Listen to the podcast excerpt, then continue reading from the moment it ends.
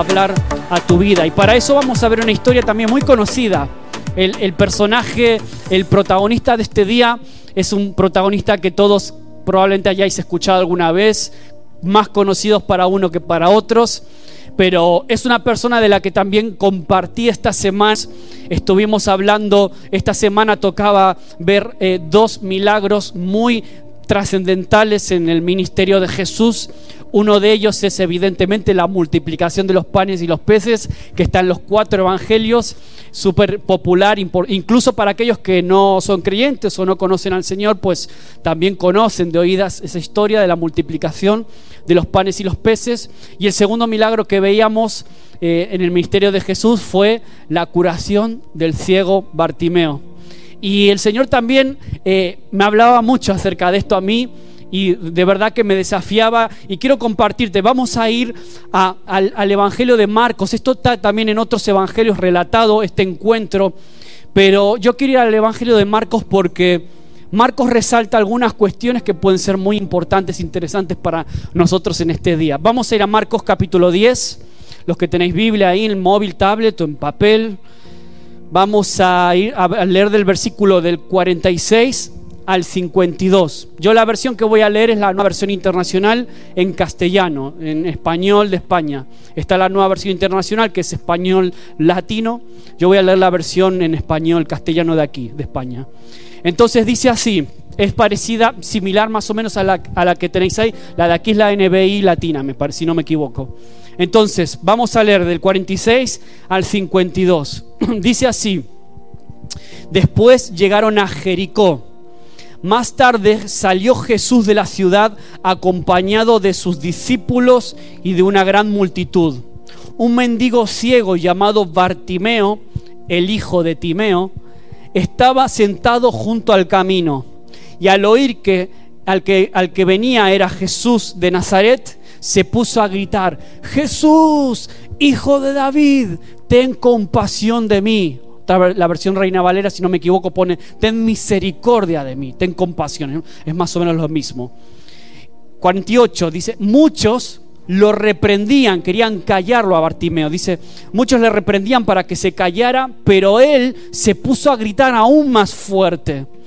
Hijo de David, ten compasión de mí. Cuanto más lo callaban, él más gritaba. Se dice, pues sois chulos, pues yo me pongo más chulo todavía. Y dice el 49, Jesús se detuvo y dijo, llamadlo. Así que llamaron al ciego. Ánimo, le dijeron, levántate, te llama. Y él, arrojando la capa, dio un salto y se acercó a Jesús. Y Jesús le dice, ¿qué quieres que haga por ti? Le preguntó, Rabí, Rabí quiere decir maestro, Rabí, quiero ver, respondió el ciego. 52, puedes irte, le dijo Jesús, tu fe te ha sanado.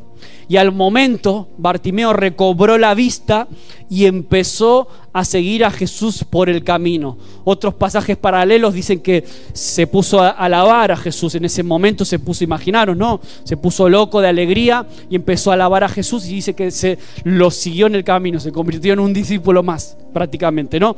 Entonces, aquí tenemos un personaje un personaje ciego. Yo hablaba con los chicos esta semana acerca de Bartimeo y les decía, bueno, pues hoy, hoy en día un ciego pues tiene ciertas facilidades, al menos aquí en Europa, eh, una persona ciega o una persona minusválida que nace con algún tipo de minusvalía física importante, te falta un brazo, te falta una pierna, estás ciego, estás sordo, pues hoy tenemos ciertos, ciertos recursos sociales que pueden ayudar a una persona en esa situación a intentar salir adelante, incluso poder estudiar, incluso poder coger determinados tipos de trabajos. Hoy un ciego minusválido en general podría llegar a, ser uno más de la sociedad realmente, a poder hacer muchas cosas. Eh, eh, la situación no es un impedimento para que puedan estudiar o incluso hasta trabajar. Está la 11, eh, podrían estar vendiendo el cuponazo. Imagínate a Bartimeo hoy en día vendiendo el cuponazo por ahí. Pero en ese momento, una persona minusválida, una persona ciega, en este tiempo de Jesús, una persona sin un brazo, una persona que no puede ver, una persona que le falta una pierna, era sinónimo de ser un miserable toda tu vida, era sinónimo de pobreza. Era sinónimo de estar eh, sobreviviendo de la limosna de las personas al costado del camino, como dice aquí. Dice que los mendigos se ponían al costado de los caminos donde pasaba mucha gente y donde ellos podían, pues, tener unos céntimos, donde podían recibir una limosna. Esa era la vida miserable de alguien como Bartimeo. Esa era la vida triste y dura, difícil de alguien como él. Alguien que sin embargo yo le puse al título del mensaje El secreto de sus ojos, porque yo quiero que podamos ver juntos cómo eh, el milagro de la vista más bien refleja un milagro mayor que sucedió en el corazón de Bartimeo. El verdadero milagro para Dios no es darle la vista a alguien. El verdadero milagro no es una sanidad. Eso, eso es tremendo, claro que sí. Pero el verdadero milagro para Dios es cambiar el corazón de alguien. El verdadero milagro para Dios es que alguien pase de muerte a vida. Amén. Esa es la misión de la iglesia, esa es la misión de Dios y en eso estamos. Entonces, Bartimeo era un personaje marginado rechazado por la sociedad y aún no solo por la sociedad, rechazado también por la propia religión de su tiempo, por la propia religión establecida. Era rechazado porque una persona como Bartimeo no ni siquiera podía entrar a la sinagoga a, escuchar de la Biblia, a poder escuchar de la Torah, de las enseñanzas de parte de Dios. O sea, tenía un doble rechazo social por todos los impedimentos que tenía y encima también religioso. Ahora, desde el Antiguo Testamento podemos ver cómo Dios se revela a las necesidades de las personas y de hecho se habla de los diferentes nombres de Dios que representan algún tipo de atributo de Dios que puede cubrir una necesidad que podemos tener o experimentar las personas. Por ejemplo, has escuchado de Jehová Jireh, por ejemplo, yo soy tu proveedor, quiere decir Jehová Rafa, yo soy tu sanador. Son los diferentes nombres de Dios que se presentaba a su pueblo, al pueblo de Israel. Jehová Shalom, yo soy tu paz. Jehová Tzizkenu, yo soy tu justicia. Ahora, todos estos nombres para Bartimeo tuvieron un significado muy especial porque Bartimeo necesitaba un milagro y Dios se le reveló como su, Jehová Jireh, su proveedor. Él necesitaba una sanidad y en ese momento en la persona de Jesús Dios se le estaba manifestando como su Jehová Rafa, su sanador. En ese momento él necesitaba consuelo y dice que sin duda Jesús le dio la paz que necesitaba en ese momento. Yo soy tu paz. Ahora, para Bartimeo, por encima de todos esos nombres, el que de verdad tuvo una relevancia muy especial es el nombre de Jehová Tzizkenu. Yo soy justicia. Ese era el nombre de Jesús que los judíos del tiempo de Bartimeo no estaban acostumbrados a conocer, no estaban acostumbrados a experimentar al Señor como su justicia. Bartimeo sí pudo hacerlo. Ahora, los israelitas a lo largo de la historia tuvieron oportunidades de ver al Señor como su proveedor, su sanador. ¿Te acuerdas cuando levantó la serpiente en el desierto y la gente se sanó? Pudieron eh, verlo como su shalom, su, su, consuelo en medio de las desgracias, en muchas circunstancias del pueblo de Israel a lo largo del Antiguo Testamento. Ahora, Bartimeo sí que por fe pudo aceptar a Jesús como su sitkenu, su justicia pudo experimentarlo así a Jesús. Pudo entender y ver, a pesar de que era ciego, él pudo ver, él pudo ver en su corazón, en su espíritu, que Jesús no era un profeta más, no era un sanador más, era el Mesías, era el Hijo de Dios, era el Mesías prometido desde el Antiguo Testamento por todos los, los profetas. Entonces, él pudo experimentar a Jesús como el salvador de su alma, no solo quien lo sanó de su ceguera, sino que también salvó su alma. Por eso es tremendo el enfoque que Marcos le da en este Evangelio a la persona de, Bartimeo. Ahora, vemos en el relato que acabamos de leer que en ese momento Jesús estaba saliendo de Jericó, de la ciudad de Jericó, iba camino a Jerusalén. Son dos ciudades que están más o menos cerca una de la otra. Y Jesús estaba saliendo de Jericó y en el costado de ese camino probablemente había muchos mendigos y personas aprovechando el paso de gente que había ahí para mendigar, para pedir algo. Y en medio de esos mendigos, en medio de esa multitud, se encontraba este hombre, este, este Bartimeo. este ciego llamado Bartimeo, que recibió sin duda respuesta a sus súplicas. Ahora, si analizas la, escritura, te das cuenta que el Evangelio de Marcos al menos registra antes de este unos 20 milagros antes. Y de repente Marcos utiliza este milagro, que podríamos decir que es el número 21, para revelar dos declaraciones que para él importaban más, más aún incluso que el milagro mismo una declaración que merecía la preeminencia y es lo que grita Bartimeo, Jesús, hijo de, ¿de quién? Hijo de David. Ahora, hijo de David, ¿qué quiere decir Bartimeo cuando está diciendo Jesús, hijo de David? De alguna forma está diciendo Jesús, tú eres mi esperanza. Una declaración que involucra el nombre de David, uno el rey más importante de la historia de Israel, Bartimeo está diciendo, tú eres el Mesías. El Mesías se, decía que iba a ser linaje también del rey David. De alguna forma, Bartimeo en ese momento estaba declarando que Jesús era el Mesías prometido, Jesús, hijo de David. O sea, estaba diciendo que todas las promesas de los profetas estaban cumpliendo. Este no era un sanador más, no era un maestro más, no era un predicador más, no era simplemente eso, era mucho más que eso. Era el Mesías, el ungido. Mesías, la palabra Mesías significa ungido, significa es, es, donde viene Cristo también. Ahora, las profecías se cumplen en Jesús. La primera evidencia del siervo ungido era precisamente era dar vista a los ciegos. ¿Te acuerdas el pasaje famoso de Isaías donde da las señales o las más bien las consecuencias del Mesías, los actos?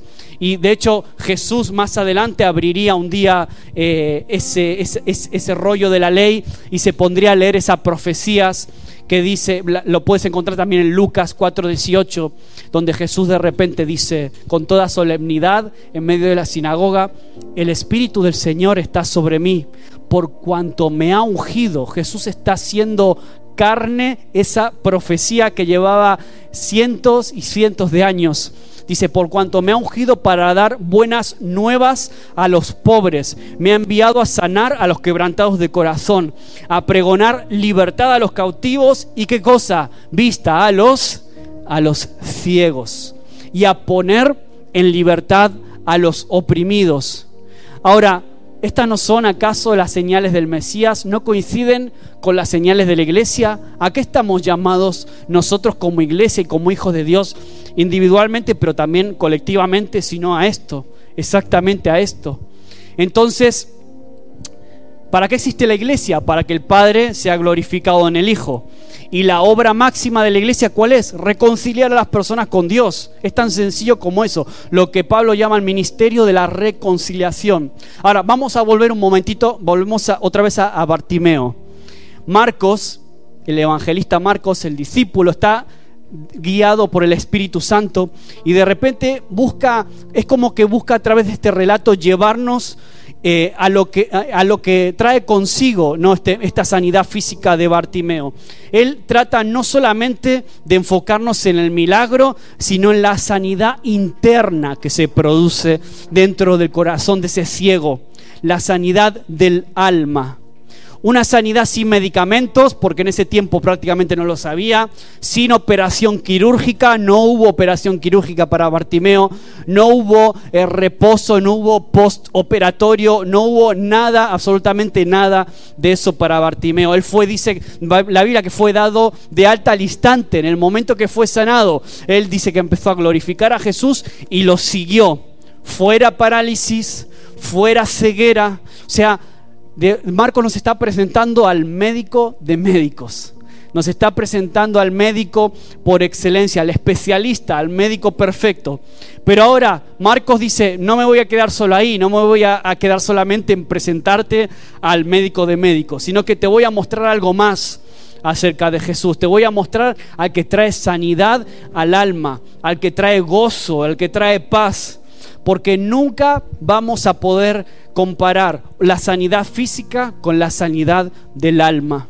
Nunca vamos a poder compararla a nuestra esperanza de vida eterna a través de la salvación en Cristo. O sea, es la sanidad del alma la que merece la mayor atención. Por eso el título del mensaje, El secreto de sus ojos. Quizás el secreto de Bartimeo no estaba tanto en la sanidad de sus ojos, quizás el secreto de este milagro estaba en un corazón transformado, un corazón que saltó por fe, un corazón dispuesto a que cuando los demás le decían cállate, él decía pues yo grito más. Tú me, tú me callas, tú me desprecias, pues yo voy a gritar más hasta que Él escuche, hasta que Él me preste atención, porque yo sé que Él es mi esperanza, Él es el Mesías, solo Él puede sanarme, solo Él puede liberarme, solo Él puede sanarme no solamente de mi ceguera física, sino que puede perdonarme. Amén. Entonces, este es el enfoque diferente al, milagro, el, el enfoque de la sanidad del alma. Por eso Jesús termina diciendo, vete, tu fe te ha sanado. Es tu fe, es tu fe, es tu persistencia, es tu valentía, es tu coraje, es, es, es, el hecho de que no te hayas quedado en un costado mendigando, acobardado porque los demás te despreciaban y te intentaron callar, sino que es tu fe y tu confianza puesta en mí, le dice Jesús, la que te ha sanado. Entonces, al mencionar Bartimeo, esa declaración, hijo de David, que seguramente sería un escándalo en ese momento llamarlo a Jesús así, en ese momento, en ese lugar. Yo no sé si incluso lo intentarían callar por eso, pero no lo sabemos. De, Bartimeo lo que estaba aceptando en su corazón es que Jesús era el Salvador esperado. Por eso, antes de clamar por milagros, que yo entiendo que lo hacemos porque amamos al Señor y porque sabemos que Él tiene el poder para hacerlo. Pero antes de eso, clamemos por liberación de almas, clamemos por sanidad en almas rotas y quebradas. Y que Dios nos permita ser testigos del mayor milagro que una persona puede ver y experimentar, que es la salvación de una persona que pasa de muerte a vida. Amén. ¿Estamos aquí? Sí. Bueno, vamos al punto 2. Bartimeo, rechazado pero con una fe valiente. Por eso el mensaje de hoy quizás es para los que los que se han sentido rechazados en sus vidas, los que se han sentido rechazados en su familia, en su trabajo, los que se han sentido rechazados quizás por no ser del país en el que estás, los que se han sentido rechazados aún en la propia iglesia, aún por alguna autoridad espiritual, ah, por algún hermano en la fe, eh, rechazados, rechazados por eso el mensaje de hoy, quizás tú puedas identificarte con Bartimeo en algún punto, ¿no? Las declaraciones de Bartimeo tenían mucho, mucho sentido. Bartimeo no solo estaba acostumbrado al rechazo de los, de los transeúntes, de las personas, de los peregrinos, encima, como te decía antes, experimentó el rechazo espiritual. Ahora, aquellos que alguna vez hemos experimentado algún tipo de rechazo, no solo de los de afuera, no solo de los del mundo, sino también de los de adentro, a veces incluso en el contexto de la iglesia. Por eso esas dos expresiones venían buscando algún tipo de misericordia, ¿no? Decir, Jesús, ten compasión de mí. Este hombre estaba buscando compasión de alguien, estaba buscando misericordia, estaba buscando que alguien se apiade de él. Años de miseria, años sin experimentar la misericordia de las personas años excluido socialmente por sus minusvalía, por su deficiencia física, años en los que ni siquiera podía leer la ley de Dios.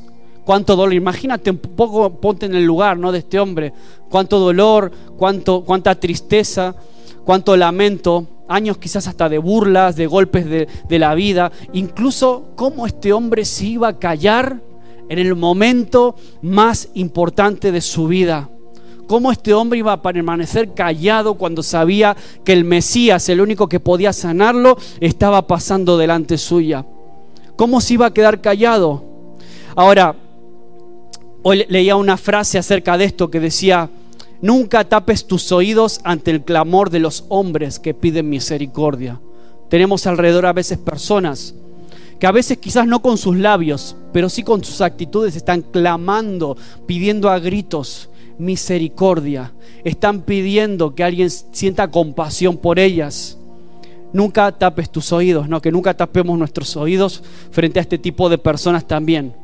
¿O será que estás quizás en la condición de Bartimeo, a lo mejor desplazado eh, en tu propia familia? A lo mejor piensas, a mí nunca me toman en cuenta, ni siquiera en la iglesia, no me toman en cuenta en mi trabajo, nunca me reconocen mi esfuerzo, nunca me reconocen lo que hago, nadie me visita, nadie me llama por teléfono. Fíjate, fíjate en Bartimeo, si tú te piensas así o te ves así, Imagínate cómo se podía sentir Bartimeo en la situación que estaba. Por eso, no hay excusa. No hay excusa para que mi fe flaquee. Yo viendo a Bartimeo lo que veo es un ejemplo de fe valiente, evidentemente. Un hombre que nunca tuvo el privilegio de entrar a una iglesia a escuchar un mensaje de parte de Dios, a escuchar su palabra. Él no podía sentarse en un banco, en una silla como la que estás ahora tú sentado. No tuvo los privilegios que tú y yo tenemos y sin embargo, él tenía una fe que no flaqueó, que no se derrumbó en el momento culmen. Y por eso no fluctuaba también por lo que el hombre pudiera decirle o lo que la ley pudiera excluirlo también en ese tiempo. Su fe nunca lo excluyó, sino que lo hizo partícipe de una sanidad física. Él consiguió lo que buscaba. Lo primero, que era lo más urgente, poder ver, evidentemente. Él encontró todo eso, pero sobre todo lo hizo parte de la familia de Dios. ¿Qué te excluye de Dios a ti? Que te critiquen, que te juzguen, ¿eh? el que no te consideren, que me tienen en poco, el que no te llamen por teléfono, el que te lastimen o que alguien se ha burlado de ti en el pasado. Debemos tener una fe que no se fije no solo en el error humano, debemos tener una fe que se fije en la perfección de Cristo. A veces tenemos la tendencia a solo fijarnos en los errores de las personas, solo nos fijamos en los fallos y nunca nos fijamos en lo que el Señor está haciendo en esa persona, lo que esa persona ya es en las manos de Jesús. Por eso quiero ir al tercer punto, que es el honor de servir. Yo le puse ese título a ese tercer punto. Servir es un honor. ¿Por qué? Porque antes de este milagro, unos versículos antes, se relata que Juan y Jacobo, que eran hermanos, se le llamaba incluso, tenían el apodo de hijos del trueno. Yo no sé muy bien por qué, si es que tenían un carácter especial, podrido o por alguna cuestión positiva, no lo sé. Pero tenían ese apodo, hijos del trueno. Jacobo y Juan. Y dice que unos versículos antes de Bartimeo, dice que estos dos hermanos que eran discípulos de Jesús le pidieron algo, le hicieron una, una petición muy especial a Jesús. Le dijeron que querían sentarse cuando Jesús gobernara, querían sentarse uno a la derecha y el otro a la izquierda. Ellos ya se veían en el trono, pero Jesús en ese momento se estaba viendo en la cruz. Ellos no se daban cuenta que estaban pidiendo un honor que implicaba sufrimiento, porque para llegar a ese honor Jesús tuvo que pasar por la cruz, tuvo que sufrir increíblemente. Por, hay, hay como una conexión entre la ceguera de Bartimeo y la ceguera espiritual de estos dos discípulos, que querían el trono pero sin el sacrificio, querían el trono, querían el honor, pero sin pasar por el sufrimiento, por el proceso. Por eso esto nos habla también mucho. ¿Por qué? Porque el, hombre, el, nombre Bartimeo significa hijo de Timeo. Hijo de Timeo. Y Timeo significa, ¿sabes qué? Honor. Podríamos traducir el nombre de Bartimeo como hijo del honor. Exactamente lo que Jacobo y Juan estaban pidiendo un poquitito antes a Jesús. Ahora, exactamente eso era lo que estaban pidiendo ellos, honor en mayúscula. Dice, le, decían, concédenos que en tu gloria nos sentemos el uno a la derecha y el otro a tu izquierda. Por eso Marcos, el evangelista, está como proyectando también esta relación de honor. Un honor que en el orden de Dios está implícito el sufrimiento. Aquellos discípulos veían un trono sin sufrimiento, pero Cristo veía un trono alcanzado con sufrimientos. Aquellos discípulos, estos dos, querían ser servidos pero Cristo fue muy claro acerca de que el llamado para nosotros no es ser servido, venimos a servir. Amén. Entonces eso es lo que te da el verdadero honor, el poder servir. Por eso el título de este punto, el honor de servir. Así que quiero ya ir terminando, por eso el mensaje de hoy es muy, muy breve. es muy, muy sencillito. A mí me cautivó mucho ese, eso que hizo Bartimeo antes de correr hacia Jesús, que dice que tiró la capa, dice que saltó, leíamos antes que saltó, tiró la capa y saltó hacia Jesús, arrojó su capa, la tiró al suelo. Yo no sé qué representaba esa capa para Bartimeo, no sé qué puede representar esa capa para ti y para mí. Bartimeo, el versículo 50, Bartimeo entonces, arrojando su capa, se levantó y vino a Jesús. Imagínate, imagínate que esta es la, la, capa, esta chaqueta, imagínate que es la capa de Bartimeo, ¿no? Una capa quizás en ese momento de un mendigo, pues evidentemente sería una capa sucia, una capa olorienta, una capa con mucho polvo. Ahora te das cuenta por qué él, quizás arrojó su capa ¿Cuál es la, capa que a ti te ha acompañado durante todos estos años? A veces llevamos con nosotros una capa de prejuicios, llevamos una capa de incredulidad, a veces de necedad, porque a veces si somos conscientes y somos honestos, somos un poquito cabezones para ciertas cosas. Quizás esa capa para ti significa prejuicios hacia las personas, quizás significa vergüenza, Quizás es eh, eh, o te recuerda esa capa una condición de la que ya el Señor te sacó y te rescató, pero tú decidiste igual ir con tu capa encima, ¿no? Y cuando vas a la presencia de Dios, lo único que haces es como sacudirte el polvo y, pensar que con eso ya estás a cuentas con Dios. Quizás llegas a la presencia de Dios y simplemente te sacudes como pensando que, que ya está. Quizás la capa sea necedad o sea mediocridad o sea conformismo. Sin duda la capa es nuestra actitud. Y Bartimeo en ese momento arrojó su capa era una, actitud quizás de mendigo, una, la condición que a él lo definía en ese momento. Y a, lo mejor hoy es tiempo de también nosotros soltar algún tipo de capa que hemos estado trayendo con nosotros durante todos estos últimos tiempos. Incluso aunque lleves tiempo en el Evangelio. Este es un mensaje para todos. Aunque lleves tiempo con el Señor, como te decía, a veces seguimos con nuestra capa sucia, o orienta algún tipo de pecado sin arreglar, sin poner a cuentas con Dios. No sé qué puede ser para ti. Pero sin duda Bartimeo dice que la tiró, o sea, no la ató más a su vida, no estuvo más con esa capa. Por eso no nos ganamos nada con simplemente sacudirnos un poquito el pecado y, tirar una semana más o un par de semanas más. Algún tipo de vicio, algún tipo de, mal pensamiento, lo que sea, ¿no?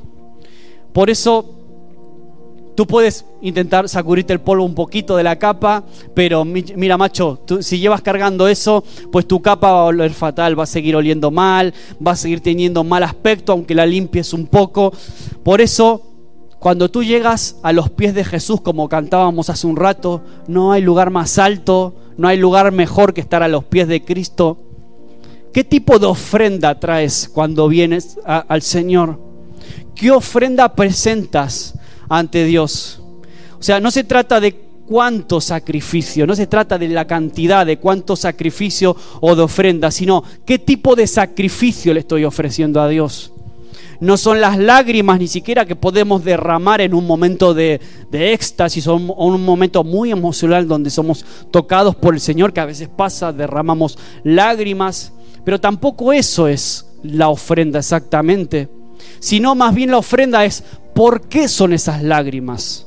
Eso es lo que realmente al Señor le importa y le interesa.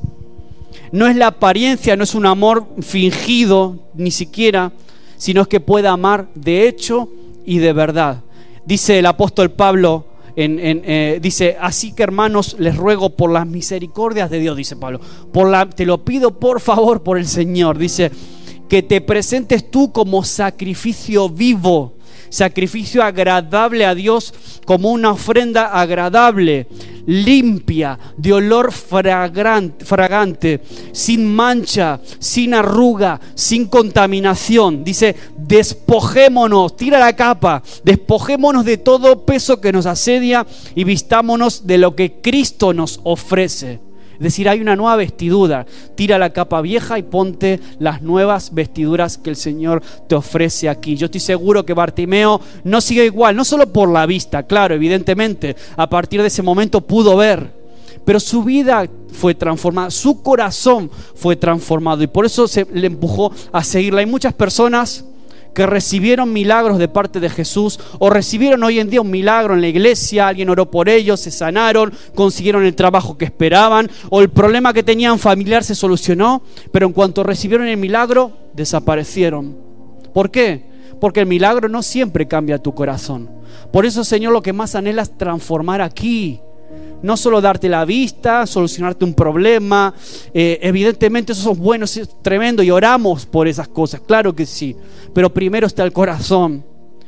Una, una, una, vida sin la vieja capa, sin el peso que nos asedia. Vistámonos, dice Pablo, de lo que Cristo nos ofrece. Preséntate ante Dios como un obrero aprobado que no tiene de qué avergonzarse, tomando ahora lo que Cristo nos ofrece. Quitará de ti las vestiduras viles y te hará vestir ropas de gala. ¿Alguien quiere estar con esas ropas de gala aquí hoy? ¿Alguien quiere tener esas vestiduras limpias, bonitas, preciosas, de gala? Eso es el día que la salvación llega a tu vida. Ese es el día en el que tu corazón es transformado, es limpiado. Porque te digo algo ya para terminar. Le voy a pedir a Roberto que pueda pasar. le voy a pedir a Tomás, no sé si está, ah, está por ahí atrás también. Te voy a pedir que puedas pasar. Jesús hoy no pasa por Jericó. Jesús hoy pasa por tu corazón y por el mío. Sus pasos todavía están resonando, el eco de sus pasos se escuchan todavía. Ahora, Bartimeo al escuchar que se acercó, Jesús dice que comenzó a dar voces, empezó a gritar como loco, a dar voces. Muchos escucharon, pero en ese momento solo él clamó. Quizás había más mendigos ahí, no lo sabemos, la Biblia no lo especifica. Pero él se levantó y clamó. ¿Por qué? Porque ardía algo en su corazón él clamó y necesitaba un milagro y lo consiguió. Yo hablaba con los chicos un punto importante esta semana. Les hacía una pregunta sencillita. ¿Por qué crees que Jesús lo sanó a Bartimeo? Y todos me decían evidentemente, bueno, porque Jesús es Jesús y ama a las personas y quiere ayudar y quiere sanar. Claro que sí, está perfecto. Ahora yo a veces pienso, ¿no será que Jesús a veces premia la insistencia? ¿No será que a veces Jesús premia cuando nos ponemos por encima del resto y de verdad demostramos valentía como la demostró? Porque hay muchos milagros de Jesús que sucedieron por personas así, personas que le buscaron desesperadamente. A veces la llave para recibir ese milagro es buscar a Jesús desesperadamente y con valentía. Es una opinión personal, ¿eh? Eh, no sé, no sé si es así del todo, no lo sé, pero sí que es algo que percibo de la propia palabra de Dios. Sí que lo percibo aquí en este milagro. De alguna forma este el corazón de este Bartimeo, que por eso digo el secreto sería el corazón, cautivó la atención de Jesús. Jesús lo escuchó, dijo, ven para aquí, ¿qué quieres que te haga? Captó la atención de Jesús. ¿Te acuerdas la mujer de flujo de sangre? ¿Qué hizo? Una actitud muy parecida también fue, se metió por donde pudo, estiró su mano y tocó el manto de Jesús y recibió su milagro. ¿Por qué? Por insistencia, por fe, por valentía, por decisión, porque se arrojó a hacer lo que nadie pensaba que esa persona podía hacer ni tenía derecho a hacer. Por eso te digo, ese momento solo Bartimeo clamó. Entre todos aquellos que le buscaban callar y se encontraban quizás hasta sus mismos compañeros mendigos, no lo sabemos, quizás hasta sus propios compañeros de mendicidad, quizás hasta esos quisieron callarlo, no lo sabemos. Pero ¿con cuál Bartimeo te identificas? Y termino ya con esto. ¿Te identificas con el enfermo? Necesitas quizás un milagro. A lo mejor estás orando en este tiempo por algún tipo de milagro de sanidad real en tu vida o en alguien muy cercano a ti. ¿Te identificas con ese Bartimeo que está necesitando recibir un milagro de sanidad? ¿Te identificas con él? ¿O te identificas con la capa de Bartimeo y a lo mejor es tiempo en el que tú ves que tienes que renunciar a algo en tu vida? Algo que llevas arrastrando demasiado tiempo que te impide poder crecer en tu fe. ¿Con qué Bartimeo te identificas? deseas ser una ofrenda agradable a Dios, pues hay que cambiarse la ropa. hay que tirar la capa y coger las vestiduras de gala que el Señor nos ofrece aquí. O te identificas quizás con el Bartimeo lastimado, el Bartimeo rechazado, el Bartimeo repudiado. Quizás te han rechazado, repudiado en tu trabajo, te han lastimado, incluso a veces en la iglesia, porque sí, somos personas. Y a veces incluso podemos hacer un comentario que pueda ofender a alguien, nos podemos equivocar y meter la pata, y quizás te has sentido ofendido con alguien de la propia iglesia, del contexto de, la iglesia. Puede pasar. Alguien quizás ha pisoteado tus sentimientos en tu familia o ahí fuera. No lo sé. Quizás hasta tu propia familia. A veces te humilla. A veces pasa, claro que sí que pasa. Ahora, ¿estás decidido a soportar el qué dirán y buscar ser la diferencia como lo fue Bartimeo y que por eso recibió su milagro? Dice la Biblia que antes de conocer a Cristo éramos como mendigos, pero que ahora que lo conocemos y hemos entregado nuestra vida a Él, somos benditos, somos bendecidos.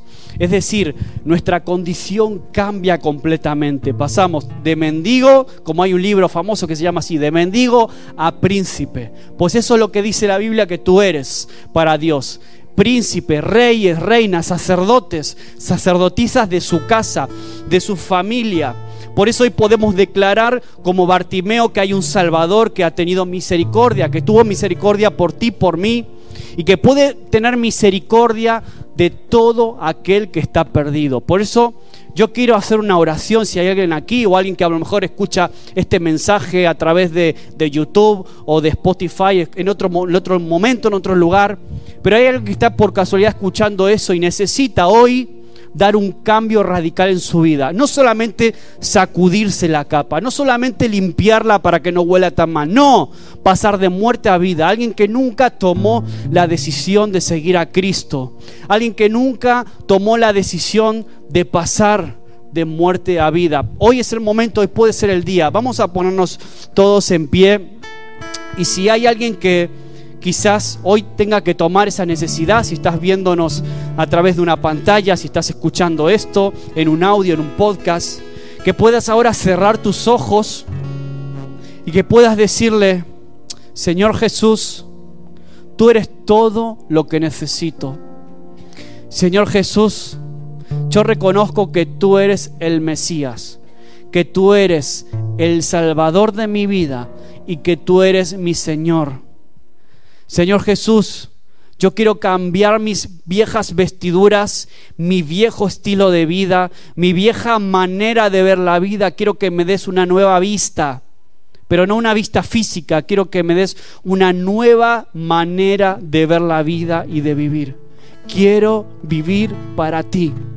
Jesús, yo quiero seguirte a ti por el resto de, de mis días.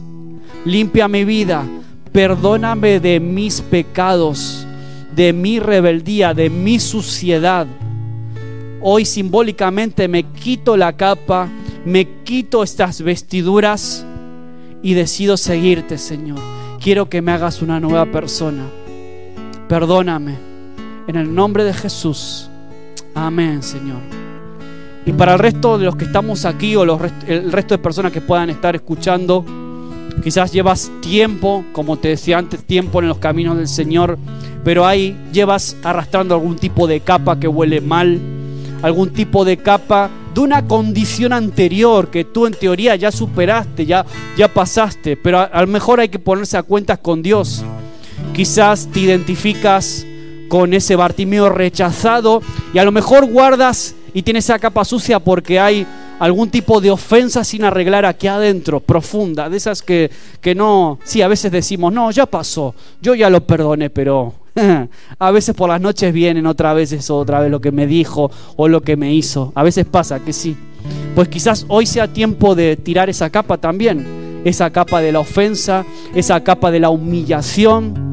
Bartimeo se sentía sin duda humillado. Quizás te identifiques con eso. Pues hoy es tiempo también de arreglar cuentas con Dios y decirle, Señor, el pasado está pisado, como se suele decir vulgarmente a veces. El pasado es pasado. Hazme una. Yo sé que soy una nueva criatura, pero quiero que limpies mi corazón. Vamos a orar juntos y cerrar este tiempo así orando y, y bueno, pidiéndole al Espíritu Santo que sane nuestro corazón, que limpie nuestras vestiduras. Padre amado, queremos arrojar esa capa y correr a tus pies. Porque como cantábamos hace un ratito, no hay mejor lugar que venir delante de ti. Señor, quiero ser yo una ofrenda agradable para ti. Quiero ser un obrero que no está avergonzado, Señor, que viene a ti con la dignidad de alguien que te ha servido en todo lo que pudo, Señor.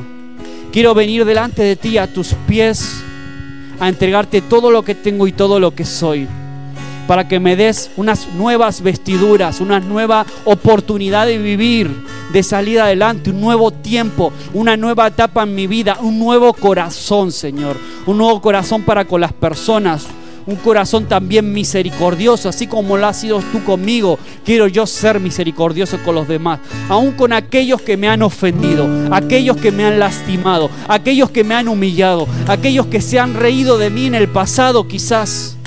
Yo decido hoy perdonarlos y estar en paz con esas personas y en paz contigo, Señor. Quiero recibir esas vestiduras limpias de gala, Señor. Quiero ser un rey en mi casa, pero un rey que sirve. Quiero ser un sacerdote de mi hogar, Señor, de mi familia, que pueda guiar a sus hijos por los caminos del Señor, que ellos puedan conocerte a través de mi forma de hablar, de mi propio ejemplo, Señor. Por eso quizás si mis vestiduras huelen mal por mi vocabulario, si mis vestiduras huelen mal por mi forma de actuar a veces en la intimidad del hogar, yo quiero pedirte perdón hoy aquí, Señor. Y quiero ponerme a tus pies. Y quiero decirte, yo soy una ofrenda para ti, Señor. Pero quiero ser una ofrenda agradable para ti en este día. Quiero ser de los que transforman el mundo. Quiero ser de los que son influencia para quienes me rodean, Señor. Quiero ser influencia ahí en el trabajo. Quiero ser influencia en mi familia. Quiero ser influencia en mi vecindario. Quiero ser de influencia en el lugar donde tú me coloques, Señor. Dame esa valentía como la de Bartimeo, Señor, para buscarte a ti por encima de todas las cosas, Señor. Con desesperación, Señor. Por eso ponemos ese milagro que esperamos en tus manos ese milagro que se llama quizás un nuevo trabajo, ese milagro que se llama quizás una relación reconstruida con alguien, ese milagro que quizás sea una sanidad física para mí o para alguien que tengo muy cerca mío. Ese milagro lo pongo en tus manos, Señor, y te lo pido con desesperación, Señor. Yo quiero captar tu atención hoy aquí y sabemos que tú estás ahora en este lugar. Espíritu Santo, escuchando, ministrando, guiando, Señor. Guía nuestra lengua para saber cómo orar, cómo pedirte, Señor. Guía nuestros pasos, Espíritu Santo. Guía, Señor, nuestra manera de hablar. Guía, Señor, nuestras decisiones para que siempre te honren a ti en el nombre de Jesús. No hay lugar más alto, Dios.